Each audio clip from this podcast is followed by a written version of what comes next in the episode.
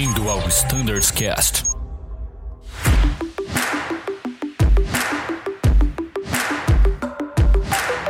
Fala galera que acompanha o Standards Cast, sejam muito bem-vindos. Esse é o episódio da RST Eco do A330.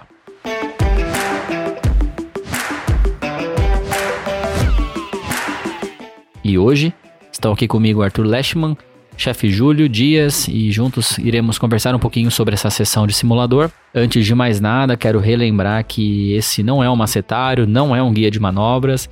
A gente não vai uh, chegar até a exaustão de todos os temas, porém a gente quer sim bater um papo para aumentar a consciência situacional de todos vocês e nós também, né? Eu também vou 30, então também vou sair ganhando com isso para que a gente tenha uma sessão de simulador melhor, beleza? Então, sem maiores delongas, chefe Júlio, obrigado por estar aqui. RST Eco, a sessão de treinamento. O que, que a gente pode esperar em relação à meteorologia e origem e destino, chefe? Muito boa tarde, Danilo, Arthur, sempre uma honra estar aqui com vocês. Vamos direto ao que interessa. Revalidação no módulo Eco do nosso simulador A330. Eu gostaria já de início uh, alertar alguns colegas pilotos que, se por acaso realizaram o seu Delta em outubro ou novembro, não estranhe se aparecer no Mint e no Sabre de vocês um retorno ao simulador para exercitar o módulo ECO e revalidação companhia ou revalidação ANAC antecipada. Isso, pessoal, devido à parada do nosso simulador A330 na CAI de Guarulhos, previsão de 26 de dezembro até o finzinho de março. Dessa forma, a gente está numa corrida contra o tempo, antecipando ao máximo possível as habilitações de vocês. Voltando ao específico módulo Eco, uh, o cenário desse módulo vai se passar em Orlando. Legal. Onde, se Deus quiser, já as operações rolando. Opa! Né? Então vai ser um refreshment de Orlando. Uh, no primeiro dia, uma aeronave pesada, no velho e conhecido e saudoso trecho Orlando-Campinas. Saudade, hein? Era bom, hein? E no dia seguinte, focando nas manobras de emergência com uma aeronave mais leve, que não significa facilidade, significa que as coisas acontecem bem mais rápido, tanto no monomotor como no entir e assim por diante. Exercitando também sempre seguindo o nosso conceito da operação. Beleza. LVO, CAT3, uh, insistindo nesse exercício para que ele, de uma forma cumulativa, venha a integrar a circulação sanguínea de vocês. Então, tanto no primeiro dia como no primeiro, no segundo dia, no dia do cheque, vocês terão cenários LVO CAT3. Opa, fica a dica. Cold Weather teremos nesse ciclo, chefe? Não, não teremos. Apenas uma condição de visibilidade reduzida para o exercício das aproximações categoria 3. Maravilha, então. E pensando na sessão de treinamento, é, vamos entrar então em alguns assuntos recorrentes, né? A gente sabe que todo ciclo de simulador a gente precisa, até por força de regulamentação, treinar a ATA 70. E o que, que a gente vai ter de legal aí para os pilotos observarem sobre a ATA 70 logo de cara nessa sessão, chefe? Danilo, uh, as usually, uh, como exigido pelas ISARPs uh, da IOSA, né? A gente inseriu no treinamento algumas falhas de motor em solo. Legal. Tá? E algumas falhas de motor uh, desde a decolagem e também em níveis intermediários de voo. Uh, vocês podem aguardar alguma coisa no sentido, talvez, de um engine tailpipe fire ou alguma coisa nesse sentido que falha de motores durante acionamento e pushback, vocês podem aguardar alguma coisa nesse sentido. Esse é bem tricky, né? É bem interessante falar do Engine Tailpipe Fire. A gente não vai ter nenhuma indicação a princípio, né, chefe? A informação deveria vir de fora, né? Não é monitorado. Exatamente. O fogo se dá após a seção quente do motor, onde estão posicionados os loops de detecção Exatamente. de fogo. Exatamente. E dificilmente esse tipo de informação é gerada dentro do cockpit.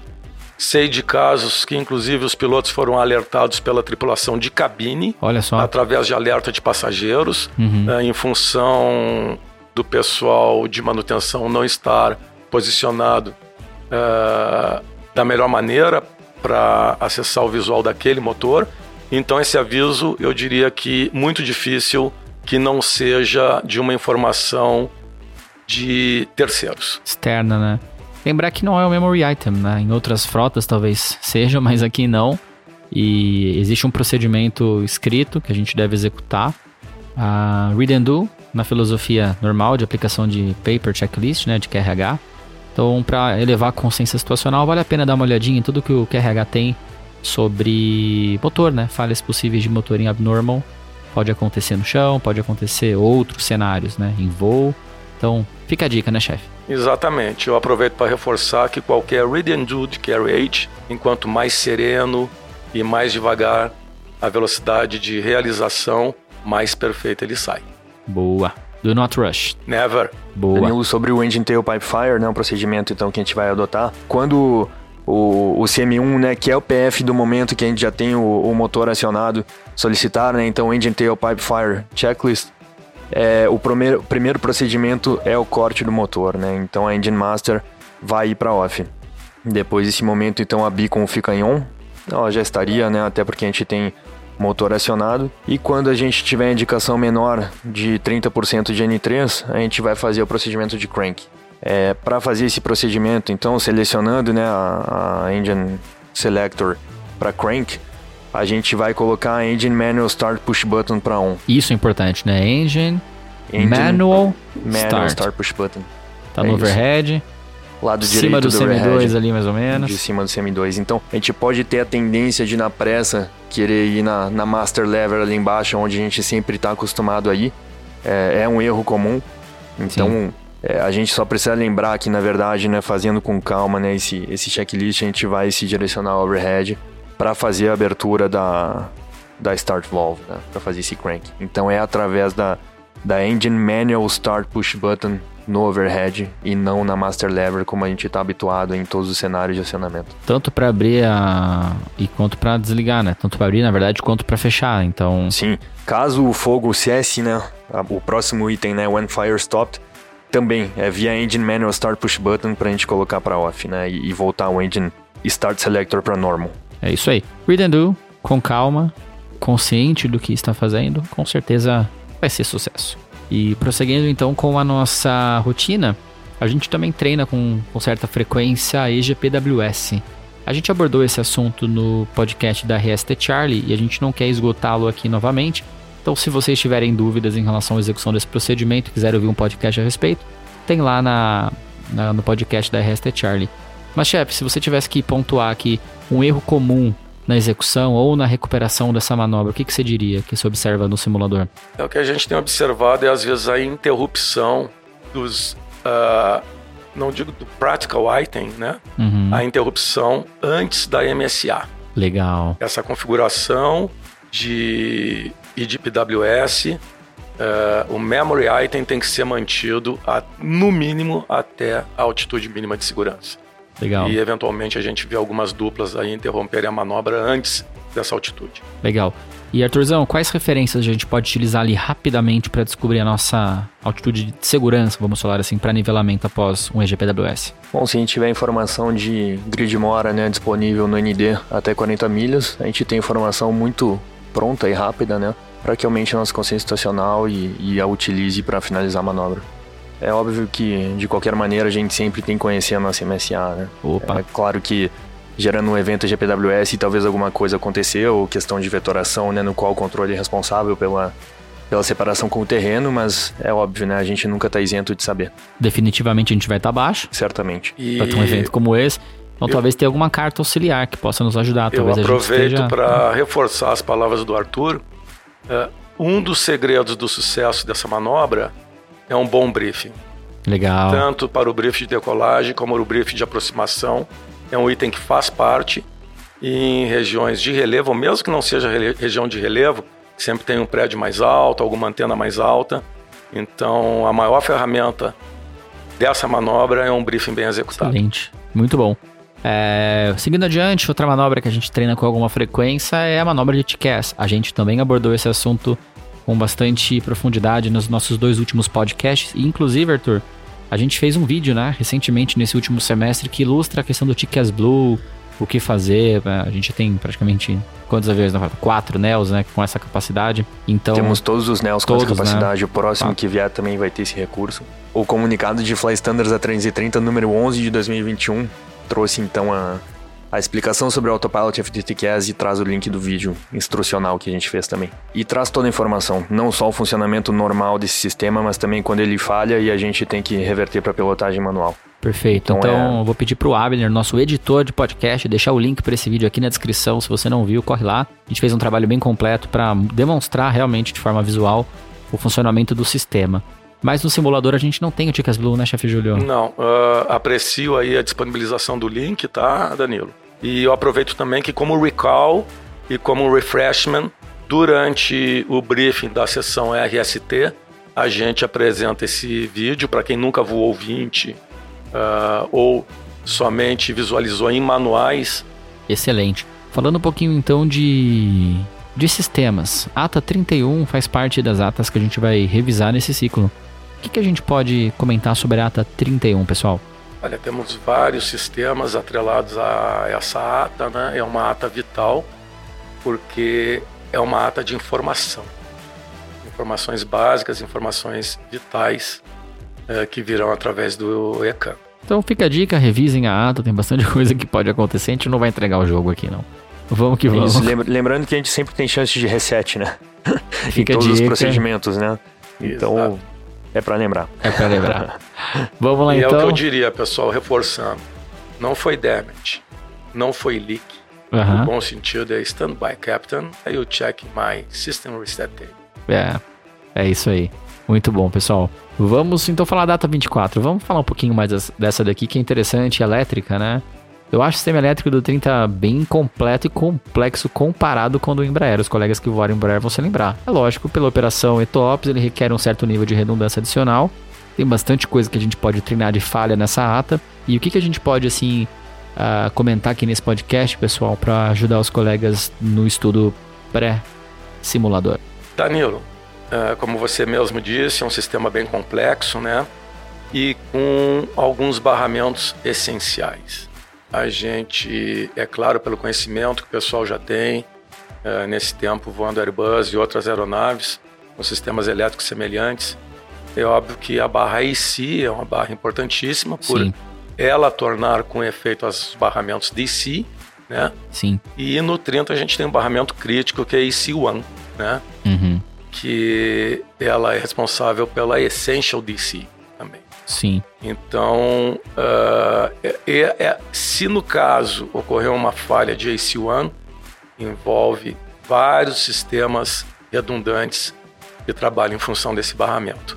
Mas ela é bem assistida pelo nosso Flywiring Computer, uhum. é bem informada no ECAN, e como qualquer ECAN que venha a ser solicitada a execução, com elegância e serenidade, uh, o sistema é resolvido de uma forma muito rápido a falha desse sistema. Muito bom. Ah, algo mais de elétrico, Arthur? Eu acho que assim, como qualquer falha de barramento né, em todos os aviões, a gente vai ter que gerenciar a carga de trabalho pós-cenário, né? A gente perde diversas informações.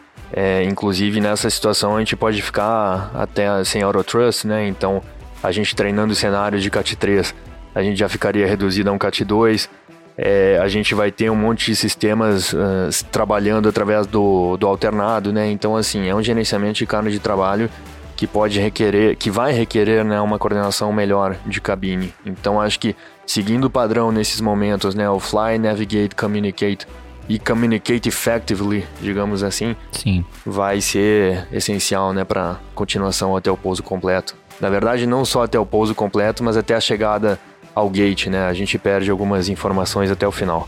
Exatamente. O Arthur resumiu de uma forma muito boa a minha dica de sistemas redundantes. Fica a dica. E já que a gente falou de CAT 3, né? A gente decolou sem nenhum item mel, né, Júlio? Parece que dessa vez o avião tá sem nada reportado. Exatamente. A gente não vai treinar a princípio manuseio de mel, pelo menos na, na training. É, mas enfim, a gente teve uma falha de barramento elétrico, então como o Arthur falou, vários sistemas com certeza serão afetados, né, secundariamente ali. E tá um cenário CAT 3, pessoal. Então só lembrar que a gente tem um additional para executar. Esse additional nos chama atenção de, de verificar né, se o aircraft required equipment, o que está realmente operacional naquele instante, atinge o que é necessário para um CAT 2, um, para um CAT 3. Então, nesse caso, company é fundamental a gente dar uma olhada nessa tabela, que está onde, Arthur? Que lugar que ela fica no carregar? Required equipment for ILS CAT 2 and 3, na parte de... Operational Data. É isso aí. Pessoal, a maneira mais rápida de chegar lá, você vai na, na abinha vermelha de OAB E vira uma pra trás. e, e gira ela clockwise. É isso aí. ali. É isso aí. Maravilha, pessoal. Muito, muito bom. Já falamos até de, de Lovesibility, né? Eu acho que chover no molhado não precisa. A gente tem bastante conteúdo, inclusive de vídeo sobre isso. É, vai ser treinado. A gente tem treinado nos últimos ciclos também. Ah, lembrar de ler o Additional e se tiver alguma falha, de ler a tabela ah, que acabamos de comentar, tá bom?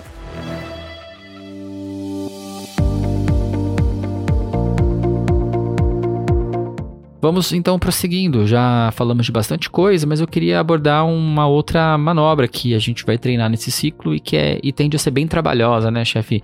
Unreliable Speed Indication. A gente sabe que o Neo tem o bus, mas o nosso simulador que a gente vai treinar, a gente vai fazer raiz, pitch potência. O que, que a gente tem para comentar sobre essa manobra, a execução e principalmente, chefe, o quais são os erros mais comuns, por O gente? pessoal teve a oportunidade de treinar integralmente essa falha, né?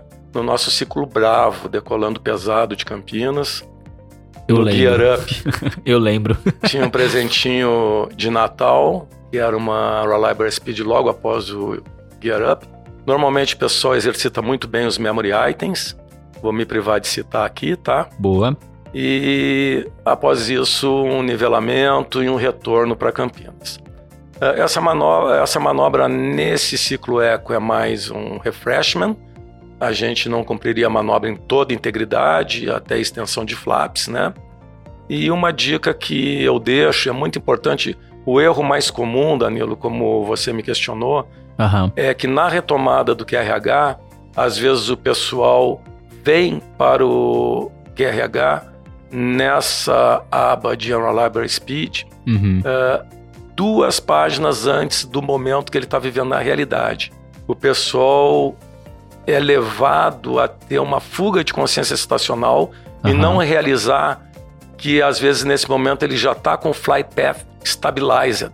Uhum. Então existe a leitura do QRH na parte de review dos memory items, a tabela para aquela configuração que ele está e peso do momento, Uhum. e dali ele já pula direto para a página seguinte, when flight path stabilized. Uhum. Então eu vejo o pessoal prosseguir lendo todo o QRH, inclusive em configurações que não são a do momento, Uhum. né? E nisso aí se vão lá 5, 7, 8 minutos valiosos. Então é muito importante exercitar a consciência situacional nessa condição de Reliable Speed. Se você está em subida, se você está com flight path stabilized, ou seja, nivelado, ou se você está em descida.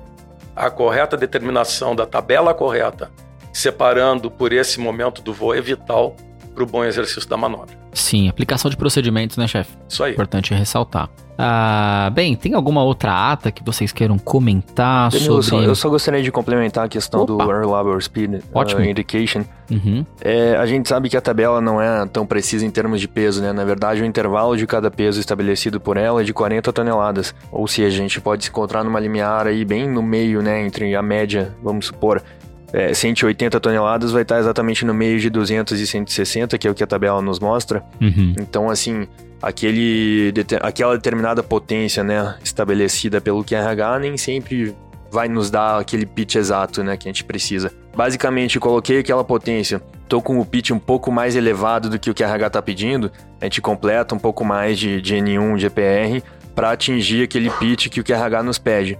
Da mesma maneira, coloquei né, a potência solicitada pelo QRH e meu pitch está mais baixo, quer dizer que eu estou muito rápido. Então eu Opa. posso reduzir ela um pouquinho e atingir aquele pitch estabelecido pelo procedimento. Então só a gente lembrar disso, né? A gente não tem essa precisão, né, pelo QRH, uma diferença de 40 toneladas, vai ser normal que a gente tenha essa variação de pitch com a potência setada por ele. Então é só esse, esse ponto de, de Muito- atenção e Muito E bem lembrança. colocado, Arthur. Eu costumo dizer que quem não sabe interpolar É isso que eu jamais será um bom piloto de Airbus. Para ser bom piloto de Airbus, tem que saber interpolar. E vai do bom senso na hora. Se você vê que uma MSA é 8.500 pés ou 9.000, como Pilot Flying, atenção comandantes, já facilitem o trabalho de seus copilotos. Pede para o controle para nivelar 10 mil. Sim, garante. Você já tem a tabela pronta nessa altitude, não vai ser necessário uma interpolação. Uhum. Né? E com relação ao peso também. Uh, muito obrigado aí, Arthur, pelos comentários. São exatamente esses, né? E a gente procura no briefing deixar isso aí muito claro para os pilotos durante o briefing da sessão. Excelente. Então, pessoal, é uma manobra bem trabalhosa, coordenação de cabine é fundamental, consciência situacional e aplicação de procedimentos. Você vê quanta coisa a gente treina daquelas competências, né? Numa única manobra. O que mais a gente pode falar desse ciclo, pessoal? O que, que vai ter de bacana mais pra gente treinar? Danilo. Falamos bastante já, né? É, não, praticamente o RST e com muitas coisas do chat já comentados aqui. É que a gente fez tanta coisa no Delta. Exato. Foi tão longo o podcast do Delta que eu gostaria é, A gente abriu. Eu aproveito para dizer que a gente teve um IOSA com louvor a GTO e todos os equipamentos da Azul. Legal. Uh, tiveram o mérito de serem elogiados pelo pessoal da IOSA, são comandantes aposentados, todos comandantes 747. E é assim, uhum. Júlio, REST Delta. Nós queremos conteúdo programático de sala de aula SIG, PTO e briefing das sessões. Uhum. E cada item são checados e cobrados de acordo com as SARPs. Tá? E isso naturalmente leva a um PTO uh, ah, com, uh, complexo e um certo rush no SIGs, né? Mas a gente vem melhorando em conjunto com o pessoal da IOSA, vem melhorando isso. Uh, o que eu teria para citar seria um exercício de upset recovery. Legal. Que a gente efetua na sessão, tá? Uh, eu aproveito para informar também que tanto a Boeing como a Airbus vem olhando isso com muita preocupação. Uhum. Nos últimos anos houveram vários incidentes de atitude de voo, uhum. tá? Por não ter sido exercitada a prevenção. Tá. A melhor coisa para se evitar um upset recovery é a prevenção, consciência, um olho em cascadura e um outro madureira, para jamais deixar a sua aeronave entrar numa atitude anormal.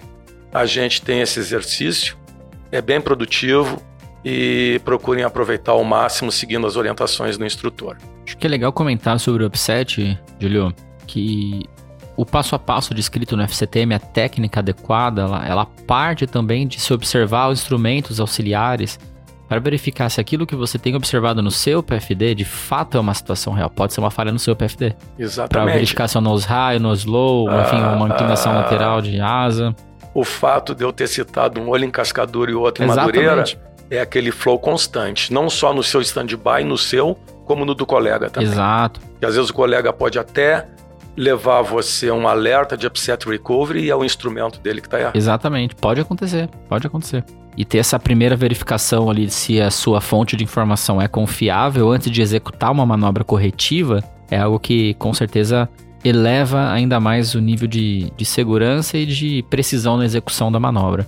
Então vale a pena é, revisitar o que o FCTM fala sobre isso, é bem legal, é bem extensa e completa a documentação que a gente tem por lá também.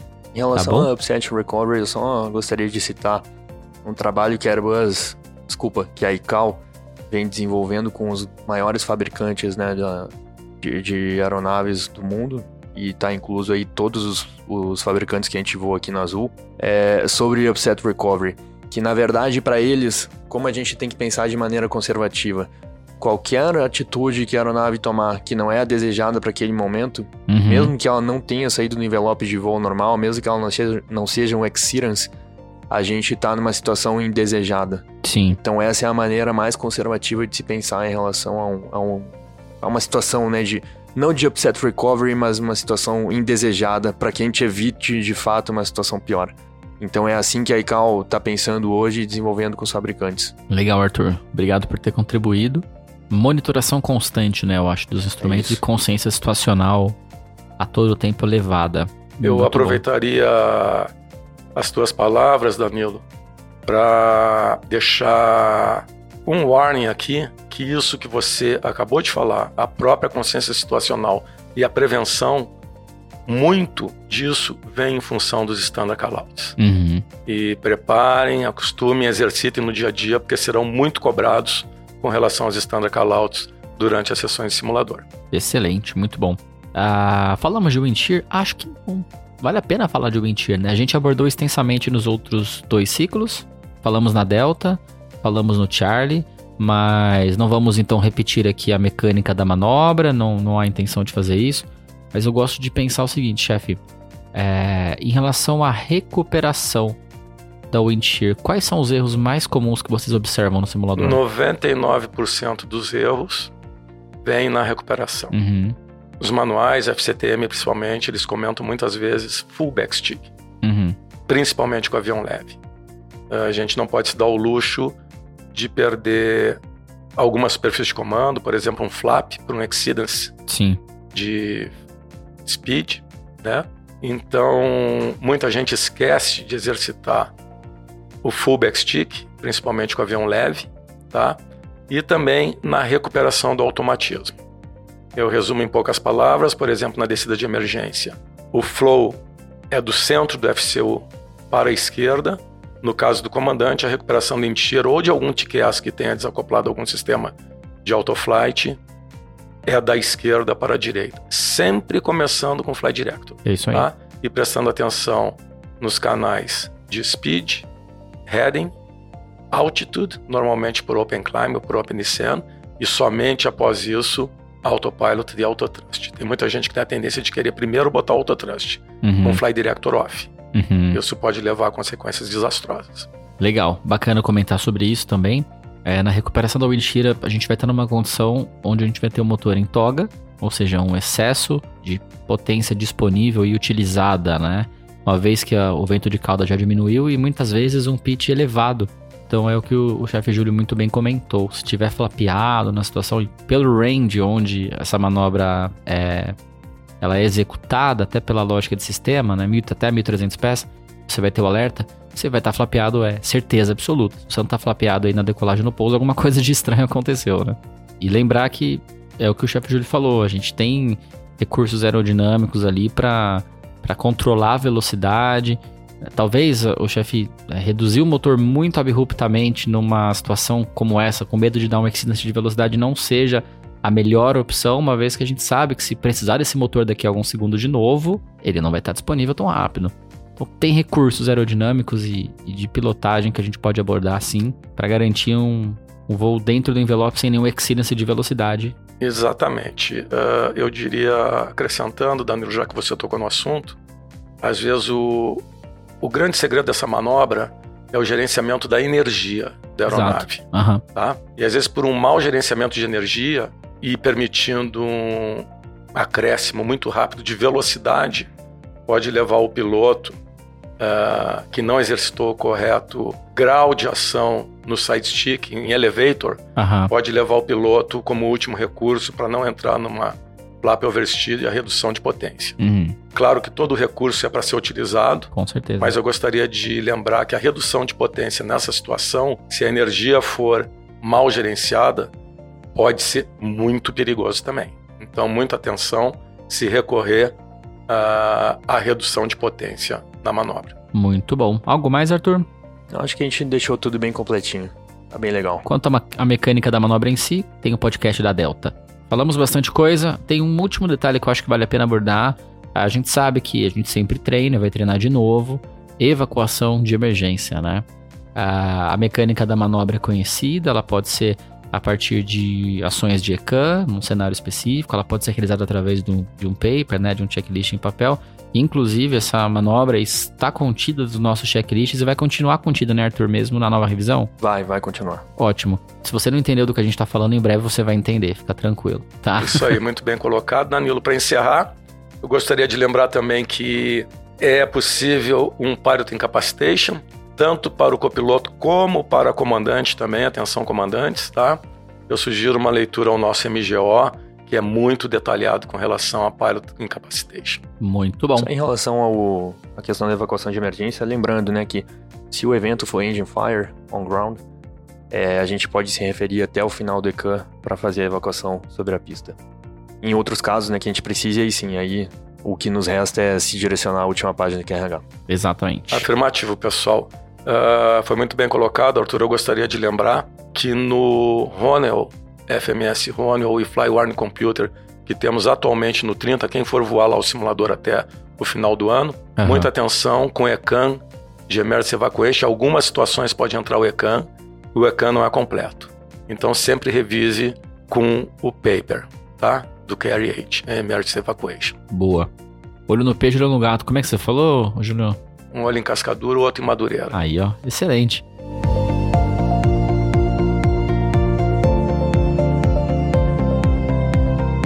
Então é isso, pessoal. Acho que a gente falou bastante sobre o ciclo Ecos, dúvidas e procedimentos adicionais, detalhes maiores no podcast anterior do Delta. Quero agradecer a presença do, do Júlio, do Arthur, a vocês que nos ouvem também. Uh, estamos sempre abertos e à disposição para respondermos eventuais dúvidas ou vermos críticas e sugestões. Júlio, quer deixar uma palavra final para os nossos ouvintes? Sim, agradecer a vocês, especialmente você e o Arthur, de terem criado essa ferramenta aí para a gente poder tornar os nossos treinamentos em simulador mais confortáveis e tranquilos para os nossos pilotos.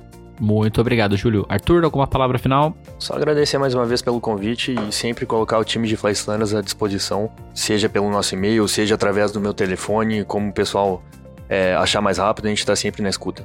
É isso aí, pessoal. Obrigado por nos ouvirem. Se o conteúdo foi bom para você, talvez seja bom para sua dupla de simulador. Então, se você acha válido compartilhar com os colegas uh, sobre esse assunto, com certeza a ideia é levar consciência situacional de todos nós. Eu mesmo ouço esse podcast de novo antes do meu simulador, então fica a dica. Obrigado por nos ouvirem, até uma próxima e tchau!